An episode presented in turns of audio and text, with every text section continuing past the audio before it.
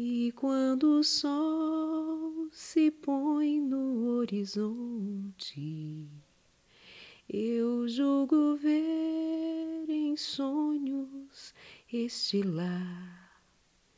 Vejo os amigos já ressuscitados e todos nós o nosso bom Jesus louvar. Bendito seja o nome de Deus pelo lindo país que está reservado para mim e para você. Porque Jesus Cristo disse assim: E quando eu for e vos preparar lugar, voltarei. Voltarei para buscá-los para mim mesmo, porque onde eu estiver, estarão vocês também. Essa é a promessa de Jesus. E sabe o que o apóstolo Paulo diz sobre a volta de Jesus? Aparecerá a segunda vez, sem pecado, aos que o aguardam para a salvação. Hebreus 9, 28. Aos que o aguardam para a salvação. Para os salvos, a volta de Jesus Cristo será uma grande alegria. Para os salvos, ver a Jesus Cristo voltando nas nuvens dos céus será a vitória, a plenitude da vitória é ver o seu Salvador. Por ocasião da, da ascensão de Jesus Cristo, quando ele estava voltando para a glória do Pai, está escrito lá em Atos, capítulo 1, versos 9 a 11. Ditas estas palavras, foi Jesus elevado às alturas à vista deles, em uma nuvem. Uma nuvem o encobriu dos seus olhos dos olhos dos discípulos. E estando eles com os olhos fitos no céu, enquanto Jesus subia, eis que dois varões vestidos de branco se puseram ao lado deles e lhes perguntaram: Varões galileus, por que estáis olhando para as alturas? Então Jesus, esse Jesus que dentre vós foi assunto ao céu, virá do modo como viste subir. Da mesma forma, visível, corpórea, gloriosa, como Jesus fora visto subindo para os céus, pelos seus próprios discípulos, nós, os discípulos, os santos, os que, sobre a face da terra, em todos os tempos, aceitaram a Jesus Cristo como Senhor e Salvador, também verão a Jesus voltar nas nuvens dos céus, com poder e grande glória, agora com poder e grande glória, não mais como aquele menino que nasceu num, num estábulo, que nasceu numa estrebaria, não mais aquele homem de dores, mas ele voltará com grande poder e glória. Porque qualquer que de mim e de minhas palavras se envergonhar, dele se envergonhará o Filho do Homem, quando vier na sua glória e na do Pai e dos santos anjos. Lucas 9, 26. Ele voltará com grande poder e grande glória. E será visível, não será um arrebatamento secreto. Eis que vem com as nuvens e todo olho verá. O verá até quantos o transpassaram. Apocalipse 1, verso 7. Apocalipse 1, verso 7 diz: que Jesus Cristo, ao voltar, todo olho verá, até mesmo os que traspassaram a Jesus, até mesmo os que feriram, até mesmo os que ofenderam a Jesus. Então, todos verão a Jesus Cristo em sua volta. A segunda vinda de Cristo será tão real quanto foi a primeira e tão possível é que nós creiamos na segunda vinda porque ele veio uma primeira vez.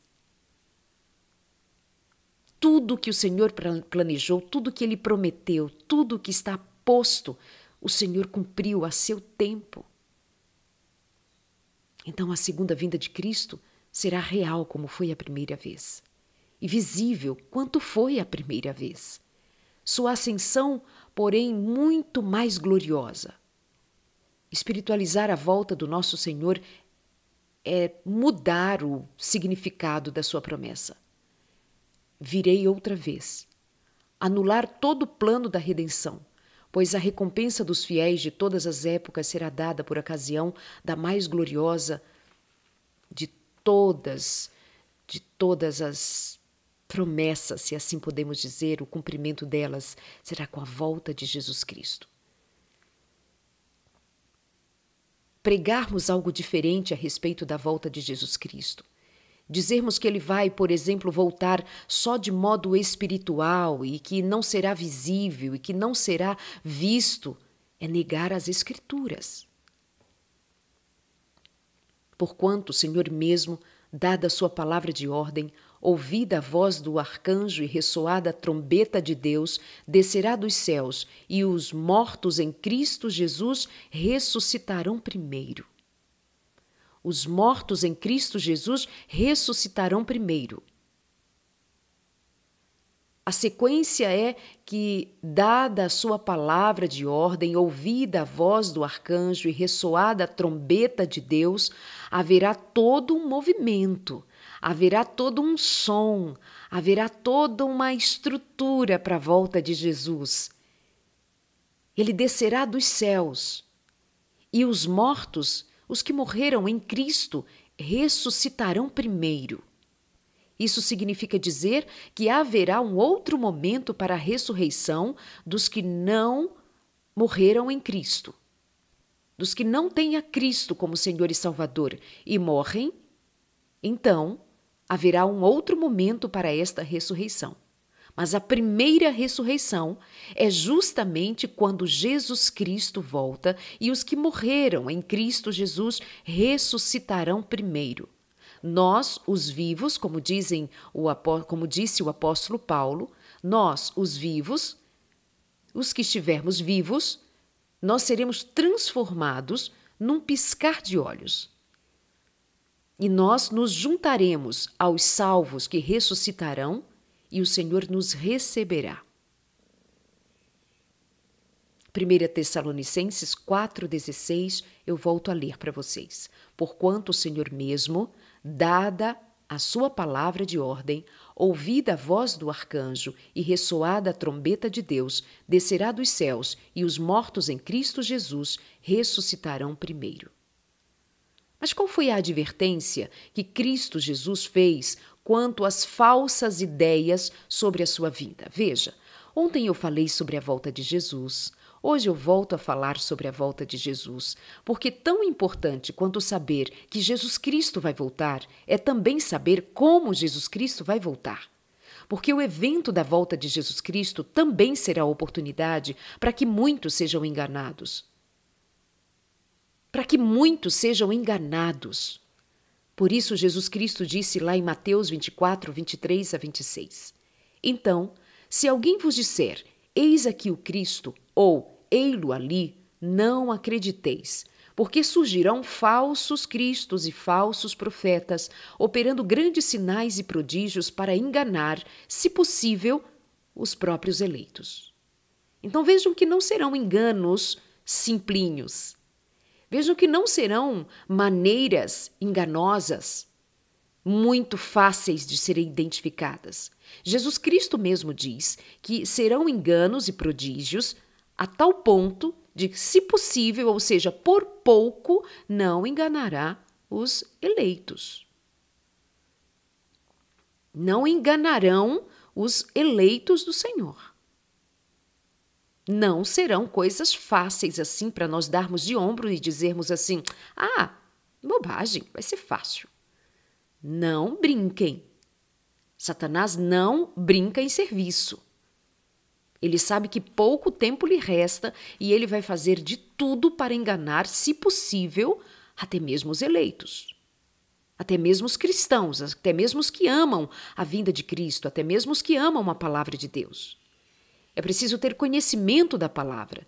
É preciso ter humildade para buscar na palavra o que está escrito a respeito do maior evento de todos os tempos, a volta de Jesus Cristo.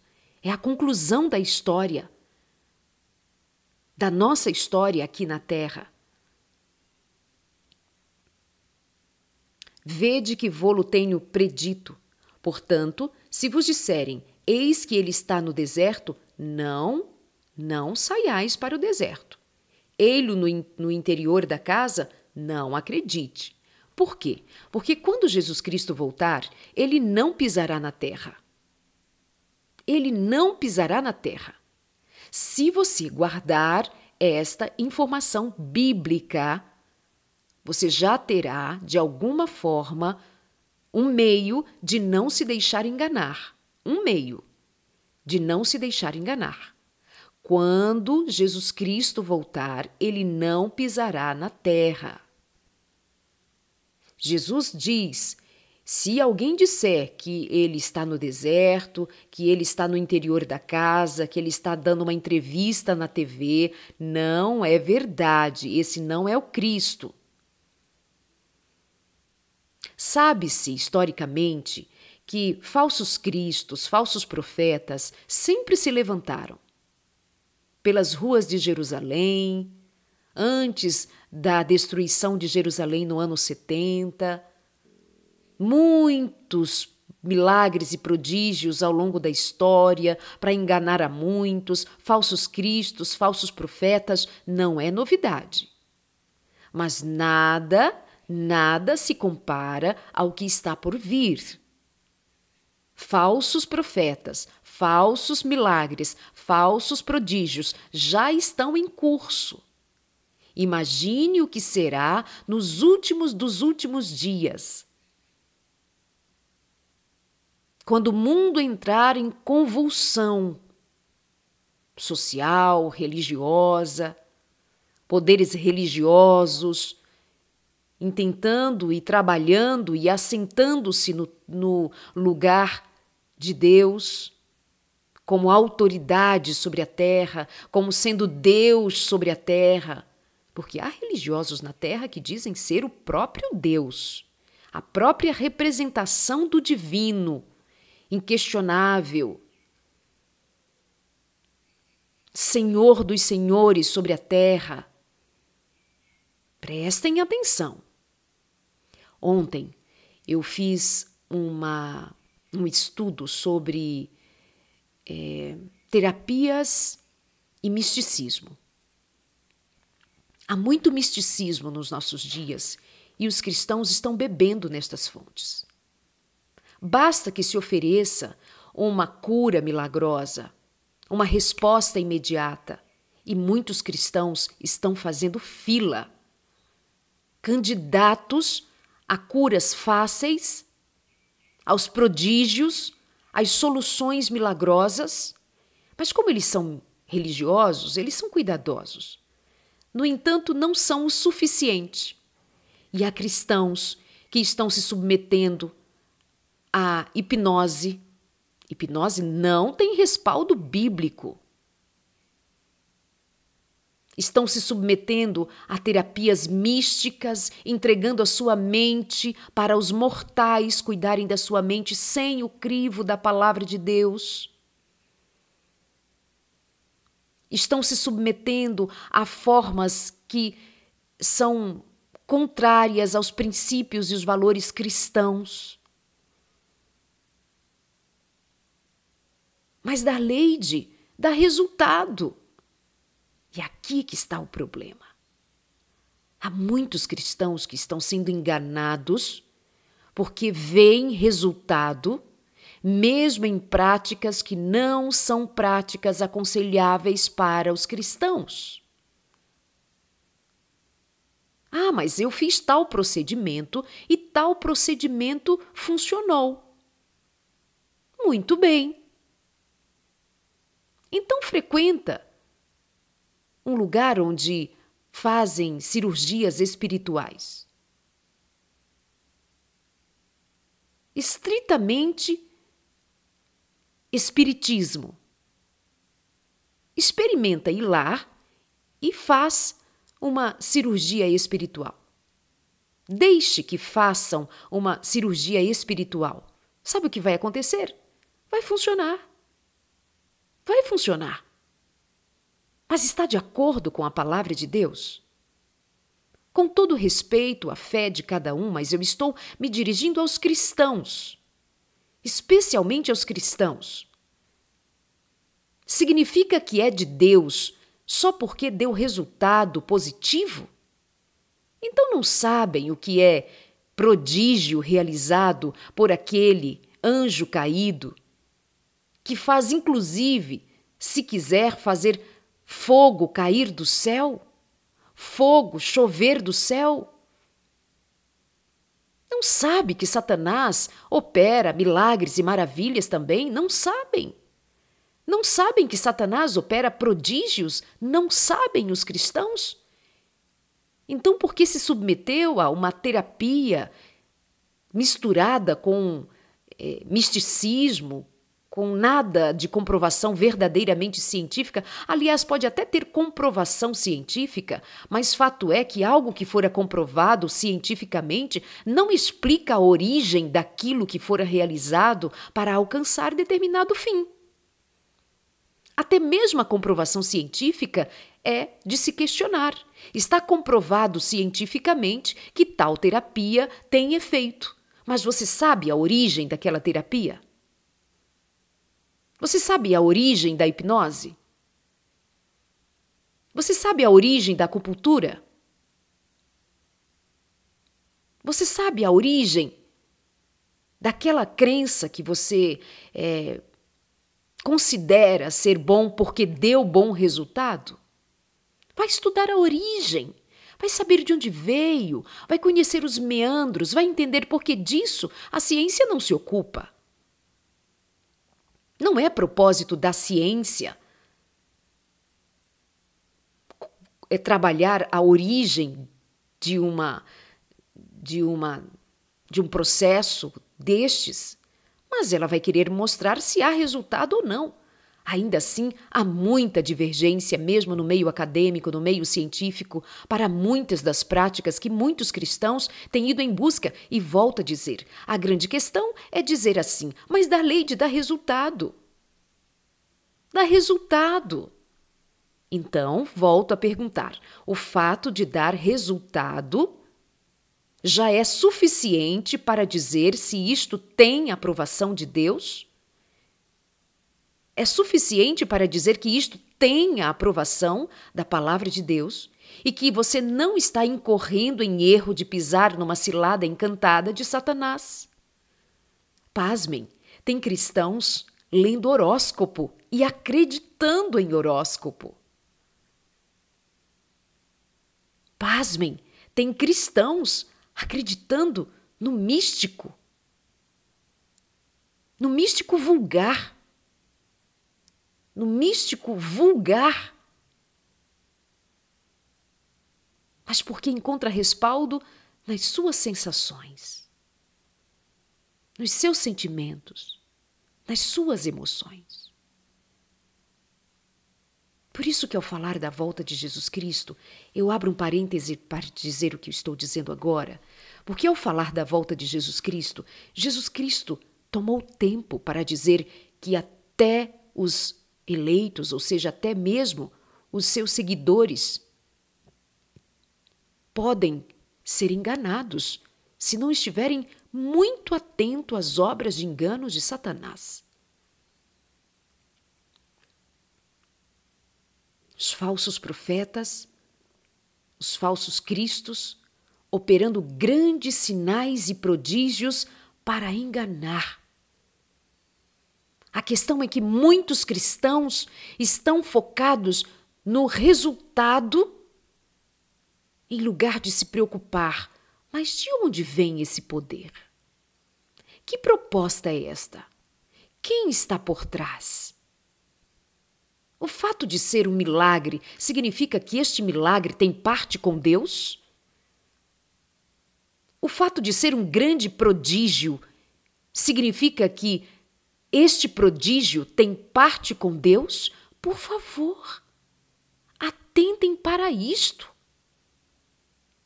Se numa esquina alguém estiver te vendendo cura, você vai comprar cura na esquina sem consultar a palavra, sem consultar a ciência verdadeira, sem consultar a origem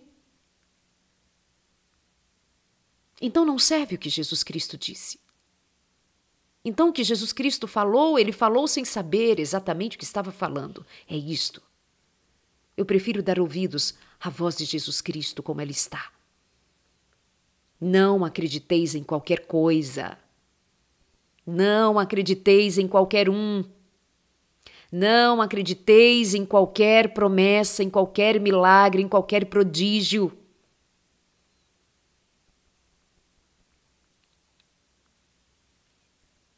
Grandes sinais e prodígios para enganar, se possível, os próprios eleitos.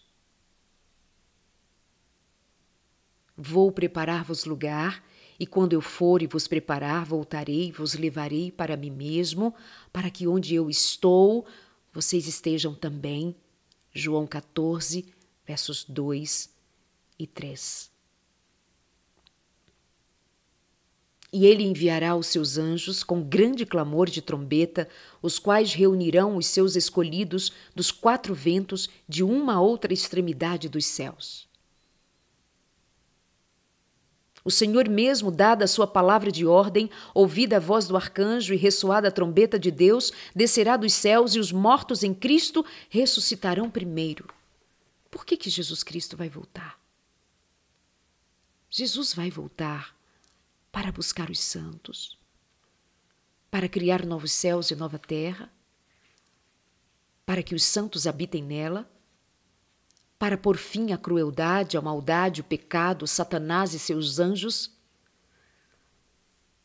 para fazer justiça sobre a terra. Depois nós, os vivos, os que ficarmos, seremos levados juntamente com eles entre nuvens para o encontro com o Senhor nos ares.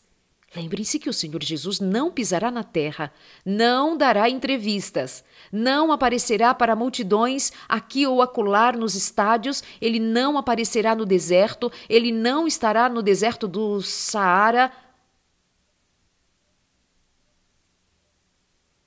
Assim estaremos para sempre com o Senhor. 1 Tessalonicenses 4,17 Nem todos dormiremos, ou seja, nem todos morreremos mas transformados nós seremos todos. No momento, num abrir e fechar de olhos, ao ressoar da última trombeta, a trombeta soará e os mortos ressuscitarão incorruptíveis. Queridos, os mortos não estão agora nem no céu e nem no inferno. Os mortos não estão agora, quando morrem, nem no céu e nem no inferno. Todos os mortos, os que morreram em Cristo ou os que morreram não morreram em Cristo, todos estão no pó da terra. Todos estão como Lázaro estava. Senhor, Lázaro morreu. Ele disse Lázaro mor morto. Ele se refere a Lázaro dizendo: Lázaro está dormindo. E os discípulos disseram: Mas se ele está dormindo, então ele vai acordar. E o Senhor disse: Lázaro está morto. A morte para o Senhor, na palavra de Deus, é declarada como um sono. Somente quando Jesus Cristo voltar nas nuvens dos céus, dada a voz do Senhor para que ouçam, ao ressoar da última trombeta, os túmulos se abrirão e dali sairão primeiro os mortos que morreram em Cristo Jesus. Está claríssima a palavra de Deus. Mas é preciso saber que não há ninguém hoje, fora aqueles nomes que a Bíblia cita, como Moisés, Elias, como Enoque, mas nós não temos na Bíblia Sagrada nenhuma indicação de que ao morrer nós vamos para o céu ou para o inferno, e muito menos passando por purgatório, como há crenças religiosas não bíblicas sobre purgatório, onde fica-se um tempo, uma alma mais ou menos boa para purgar os seus pecados e talvez depois seguir para o céu e ser recebido por Pedro, que tem as chaves dos céus e deixa um e outro entrar e outro não entrar. Cuidado! Nem todos dormiremos, mas transformados seremos todos no momento, num abrir e fechar dos olhos, ao ressoar da última trombeta. A trombeta soará e os mortos ressuscitarão incorruptíveis. E nós seremos transformados, porque é necessário que este corpo corruptível se revista de incorruptibilidade e que o corpo mortal se revista de imortalidade. Nós não temos hoje uma alma imortal. Nós não somos imortais. Nós só receberemos imortalidade na volta de Jesus Cristo. Crer numa alma imortal, que nós temos hoje uma alma imortal, não é bíblico. Sabemos que quando ele se manifestar, seremos semelhantes a ele. Quando ele se manifestar, porque haveremos de vê-lo como ele é. 1 João 3, a última parte do verso 2. E o que ele trará? Eis que venho sem demora, e comigo está o galardão que tenho para retribuir a cada um segundo as suas obras. Assim também Cristo, tendo se oferecido uma vez para sempre para tirar os pecados de muitos, aparecerá a segunda vez sem pecado aos que o aguardam para a salvação. Hebreus 9, 28. Tu a receberás na ressurreição dos justos. Conforme as palavras de Cristo, quando os bons serão recompensados, quando os santos serão recompensados, quando seremos? É agora, se morrermos agora? Então vai para a glória hoje? Isso não é bíblico. A recompensa dos santos será entregue quando Jesus Cristo voltar, na primeira ressurreição, a ressurreição dos salvos. Ali o Senhor dará a imortalidade. O Senhor nos receberá nós seremos coroados com a glória do Senhor na ocasião da sua segunda volta. Isto é muito importante. Há muitos cristãos que não conhecem a palavra de Deus e precisam ser instruídos segundo a palavra de Deus, porque há muito engano. Ora, todos estes que obtiveram bom testemunho por sua fé, não obtiveram, contudo, a concretização da promessa, por haver Deus provido coisa superior a nosso respeito, para que eles, sem nós, não fossem aperfeiçoados. Hebreus 11, 39. Os justos do passado já receberam a recompensa? Os justos do passado já receberam galardão? Então, Hebreus 11, 39 a 40 diz: Todos estes que obtiveram bom testemunho por sua fé não obtiveram ainda o cumprimento, a concretização da promessa, por haver Deus provido coisa superior a nosso respeito, para que eles, sem nós, não fossem aperfeiçoados. Serão todos juntos, os justos do passado e os justos do presente, todos receberão o galardão juntos pela segunda volta de Jesus Cristo? Quando o apóstolo Paulo esperava receber o galardão? Já agora a coroa da justiça me está guardada, a qual o Senhor reto juiz me dará naquele dia. E não somente a mim, mas também a todos quanto amam a sua vinda, segundo Timóteo, capítulo 4, verso 8. Paulo, o apóstolo Paulo, sabia que o seu galardão seria dado juntamente com todos os santos naquele grande dia, dia com D maiúsculo, o dia da volta de Jesus Cristo. Quanto a estes, foi que também profetizou Enoque, o sétimo, depois de Adão, dizendo: Eis que veio o Senhor entre suas santas miríades para exercer juízo contra todos e para fazer convictos todos os ímpios? Porque será uma ocasião de juízo. A volta de Jesus não será uma ocasião de juízo para os santos, mas será ocasião de juízo para os ímpios. Os santos saberão, pelos sinais, a proximidade da volta de Jesus Cristo. tudo ficará patente diante dos nossos olhos, tudo ficará claro, tudo ficará sabido de cada um de nós a respeito da volta de Jesus Cristo, porque nós estaremos sendo ministrados pelo Espírito, estamos sendo ministrados pelo Espírito Santo, porque nós estamos sendo ensinados pela palavra porque nós estamos conhecendo a palavra, investigando, como os bereanos faziam, para não serem enganados. Eles estudavam, eles perguntavam ao texto, eles investigavam, eles não ficavam ouvindo o que dizem sem comprovação bíblica ou usando um texto fora do contexto para comprovar as suas crenças infundadas. Mas para os ímpios será dia de juízo. Para os santos será dia de libertação.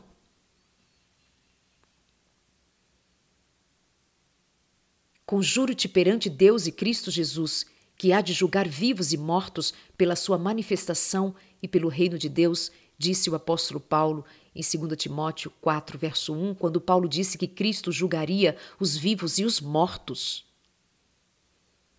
Conjuro-te perante Deus e Cristo Jesus, Cristo Jesus há de julgar vivos e mortos pela manifestação e pelo seu reino. Vocês lembram de uma oração é, católica muito bonita? O Credo. Creio em Deus Pai Todo-Poderoso. E aí tem um trecho desta oração que ele diz assim: que há de vir e julgar os vivos e os mortos. Até o credo católico declara há de julgar os vi há de vir e julgar os vivos e os mortos. Isto é bíblico. Isto é bíblico. Mas é incongruente com o que a própria Igreja Católica ensina a respeito de purgatório e de inferno para quando alguém morre. Mas está lá na oração, que julgará ele virá para julgar os vivos e os mortos. Em Mateus 25, versos 31 a 32 diz: Quando vier o Filho do Homem na sua majestade e todos os anjos com ele, então se assentará no trono da sua glória e todas as nações serão reunidas em sua presença e ele separará uns dos outros, como o pastor separa dos cabritos as ovelhas. Mateus 25, 34 também diz: Então dirá o rei aos que estiverem à sua direita: Vinde, benditos do meu Pai. Entrai na posse do reino que vos está preparado desde a fundação do mundo. Vinde, benditos do meu Pai. O cristão não teme o dia do juízo, porque Jesus Cristo assumiu seus pecados, porque Jesus Cristo assumiu sua defesa. Porque Jesus Cristo é quem está diante do Pai por nós. O nosso, a operação da, da salvação está em permanecermos em Jesus Cristo e não nos desgarrarmos como ovelhas desgarradas do seu pastor. Jesus Cristo já é o nosso Rei, já é o nosso Senhor, já é o nosso Deus e Salvador. Não tenha medo. O nosso temor deva ser única e exclusivamente que nós nos afastemos do Senhor, que nós neguemos a fé, que nós vivamos uma vida abaixo da expectativa do Senhor a nosso respeito e não consideremos que o tempo que nós vivemos é tempo de santidade, é tempo de santificação, é tempo de conformarmos o nosso caráter com o caráter de Cristo, é o tempo de nós vivermos a unção do Espírito, para que então se manifeste por meio de nós as boas obras que dignificam o nome de Deus, que glorificam o nome de Deus. Você entende? Então o rei dirá também aos que estiverem à sua esquerda: Apartai-vos de mim, malditos, para o fogo eterno, preparado para o diabo e seus anjos. Preparado para o diabo e seus anjos. É preciso entender também o, o significado do que diz fogo eterno. Será um fogo eterno enquanto durar. Mas o Senhor não guardará um lugar com Satanás, seus anjos e os ímpios fervendo ali por toda a eternidade, de eternidade em eternidade. É preciso entender o sentido desta palavra e eu devo trazer um outro estudo, noutro momento, para nós falarmos deste significado de fogo eterno. Será um eterno enquanto dure. Porque aqui, esse lugar chamado terra, será refeito. O Senhor diz que fará um novo céu e uma nova terra daqui. Mas aqui também acontecerá o juízo dos ímpios. Aqui também acontecerá tudo isto, mas antes. E quando o fogo da destruição se apagar, quando o fogo do juízo se apagar, então o Senhor fará novos céus e nova terra, para aqui nós habitarmos. Mas isso também poderá ser uma próxima lição, um próximo estudo. Por hoje, eu quero, porém, dar ainda destaque. Apartai-vos de mim, malditos, para o fogo eterno, preparado para o diabo e seus anjos. O juízo de Deus estava preparado para o diabo e seus anjos. Não para os filhos de Deus, não para as suas criaturas, mas as suas criaturas se uniram a Satanás e seus anjos e rejeitaram ao Senhor. As suas criaturas deram as costas para o Criador e se uniram ao diabo, Satanás, o destruidor. Fazem as suas obras seguem os seus enganos, são satisfeitos com os seus enganos, de costas para o Senhor. Eu costumo dizer que nós temos aqui na palavra de Deus essa essa palavra nos faz pensar que o fogo do juízo para Satanás e seus anjos não é para nós. Então, nós só cairemos nisto, nós só cairemos no juízo de Deus porque somos teimosos. Se somos teimosos, se somos rebeldes a tal ponto de que aquilo que fora preparado para Satanás e seus anjos também será para os que rejeitaram o amor de Deus. Existe uma expressão no Nordeste, pelo menos de onde eu vim, lá no Ceará, que talvez você conheça, outros provavelmente não, mas disse de uma pessoa enxerida, aquela que vai a um lugar onde não foi chamada, que se intromete numa conversa que não foi convidada. É uma pessoa enxerida, aparecida, intrometida. E eu devo dizer que ler esse texto, onde o Senhor diz que o fogo do juízo é para Satanás e seus anjos, e pensar que muitos, muitos se perderão porque terão dado as costas para o Senhor, elas se perderão de enxeridas, porque o fogo do juízo não foi feito para elas. Elas vão de enxeridas. Mas o que o Senhor deseja é que todos se salvem, o desejo do Senhor é que todos aceitem a Jesus Cristo como Senhor e Salvador. O desejo do Senhor é que todos se salvem. Mas há quem insista em não aceitar a Jesus Cristo como Senhor e Salvador, em não aceitar a Deus, em não ter parte com o reino de Deus, insistem. Então, quando insistem desta maneira, lhe resta ser servo de Satanás. E por isso seu fim será com Satanás e seus anjos. Isso é muito triste. Isso é muito triste. É tempo de nós operarmos a salvação que Jesus Cristo nos ofereceu e aproveitarmos o tempo para nós pregarmos o Evangelho. Precisamos pregar mais o Evangelho. Precisamos chamar outras pessoas para conhecer a Jesus Cristo, porque cada vida alcançada para Jesus Cristo é uma vida liberta da escravidão, do pecado do, e, por, portanto, serão livres desse juízo eterno. É tirar uma alma do inferno, é tirar uma alma do fogo do juízo Todas as vezes que você prega o Evangelho para alguém e alguém aceita Jesus Cristo como Senhor e Salvador, você não está levando uma pessoa para uma igreja. Você não está levando-a para uma igreja com sua placa distinta. Você não está convencendo alguém como se estivesse convencendo-a para um partido político. Você, ao pregar Jesus Cristo, você está tirando alguém pelo poder de Jesus Cristo, pela unção do Espírito, pelo mover do Senhor, você está sendo instrumento para salvar alguém do fogo do inferno e fazendo-a candidata para a salvação em Cristo Jesus, recebendo de Cristo Jesus a garantia da vitória. Você me entende?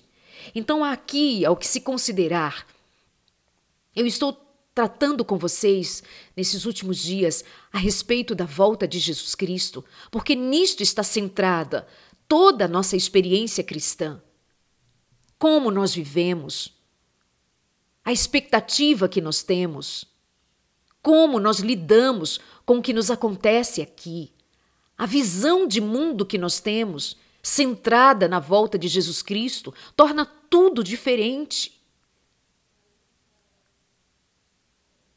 No que diz respeito aos enganos, como eu citei também, segundo a palavra de Deus, nos textos lidos hoje, quando Jesus Cristo nos faz saber, tenham cuidado com os enganos. Então, quando nós sabemos da volta de Jesus Cristo, sabemos o objetivo da volta de Jesus Cristo e sabemos o como da volta de Jesus Cristo, nós também ficamos vacinados contra os enganos, os perigos, as armadilhas, o terreno encantado de Satanás em todos os sentidos. E não vai ser o caso de aparecer um homem bonzinho, e porque ele é bonzinho, e porque ele fala parecido com o que eu creio, não significa que ele seja um homem de Deus. Aparece uma mulher encantadora, falando bonitinho. Ah, então o que ela fala é bonitinho, é docinho, é amoroso. Ah, tá, tá parecido com o que eu creio. Por favor, não sejamos tão inocentes é preciso saber se um homem bonitinho, queridinho, uma mulher bonitinha, queridinha, se o que está falando está de acordo com a palavra de Deus. Porque se eu não estiver na palavra, centrada na palavra, não souber o que está a palavra, então chegarão bonitinhos discursinhos, propostazinhas, parecendo coisas que sejam perfeitinhas para a minha expectativa, mas não passou pelo crivo da palavra, então é anátema é anátema. Aprenda a consultar a palavra em humildade, em oração. Peça ao Senhor: Senhor, eu quero conhecer a verdade. Eu não quero ser enganada, eu não quero ser enganado. Senhor, tem alguma coisa que está que é inverdade na qual eu estou crendo? Por favor, abre os meus olhos, Senhor. E se tem uma coisa que o Senhor tem prazer em fazer, é revelar a Ele mesmo, porque Ele é a verdade. E com Ele está a verdade. Mas tem muita gente acreditando em mentiras só porque parece confortável. É uma pílulazinha mágica aqui. É uma terapiazinha mágica dali. É um, um sentimentalismo da colar. É entregar a mente para qualquer um é se deixar levar por qualquer circunstâncias que lhe pareça, lhe pareça agradável aos olhos. O terreno está muito fértil para o engano. Imagina no que se trata a respeito da volta de Jesus Cristo, que será o grande evento. Satanás não poupará esforços. Demônios se personificarão dirão ser discípulos. Um demônio se personificará do apóstolo Paulo e vai querer anular o que ele próprio escreveu, dizendo: Não, as coisas mudaram. Você duvida?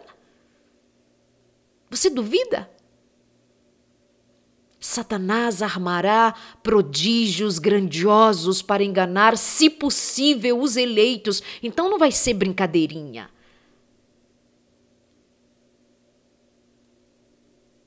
Cuidado.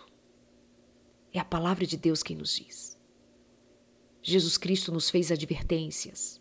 Tenham cuidado para não se envolverem com as preocupações daqui, com as bebedeiras, com as orgias, com os milagres e os prodígios enganosos, mentirosos.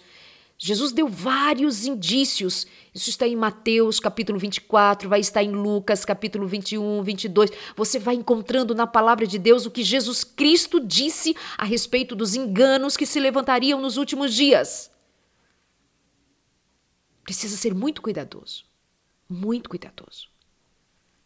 E amanhã eu volto com este assunto, porque, especialmente para os adventistas do sétimo dia, para os que creem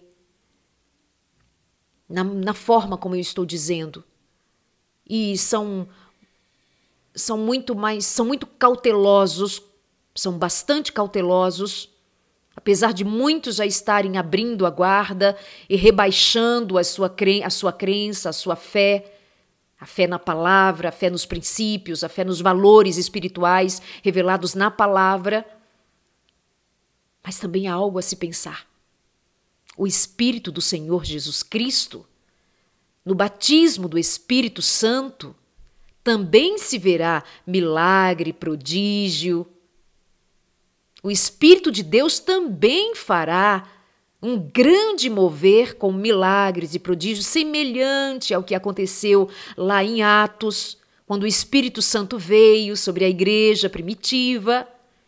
E como é que você vai saber fazer distinção entre as obras do Espírito de Deus e as obras de Satanás? Como você saberá fazer a distinção entre aquilo que o Espírito de Deus operará e aquilo que o Espírito de Satanás também operará?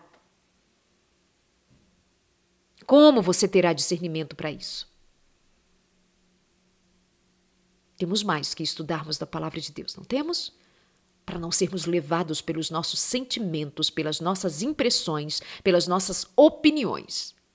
É tempo de nós pegarmos as nossas impressões, os nossos sentimentos, as nossas emoções e colocarmos bem de cantinho e darmos bastante lugar para a razão para que a gente tenha realmente bases sólidas para dizer: nisto creio, nisto não creio. E não é uma questão de eu sinto, ó, oh, eu estou sentindo. Não! Nossos sentimentos são enganosos. Então eu trago este tema dos enganos ainda para um próximo estudo. Agradeço a você pela companhia. Que Deus os abençoe. Que a graça do Senhor Jesus permaneça conosco e que o Espírito Santo nos guie pela verdade e somente pela verdade. Por favor, meu Deus, por favor, em nome de Jesus. Amém.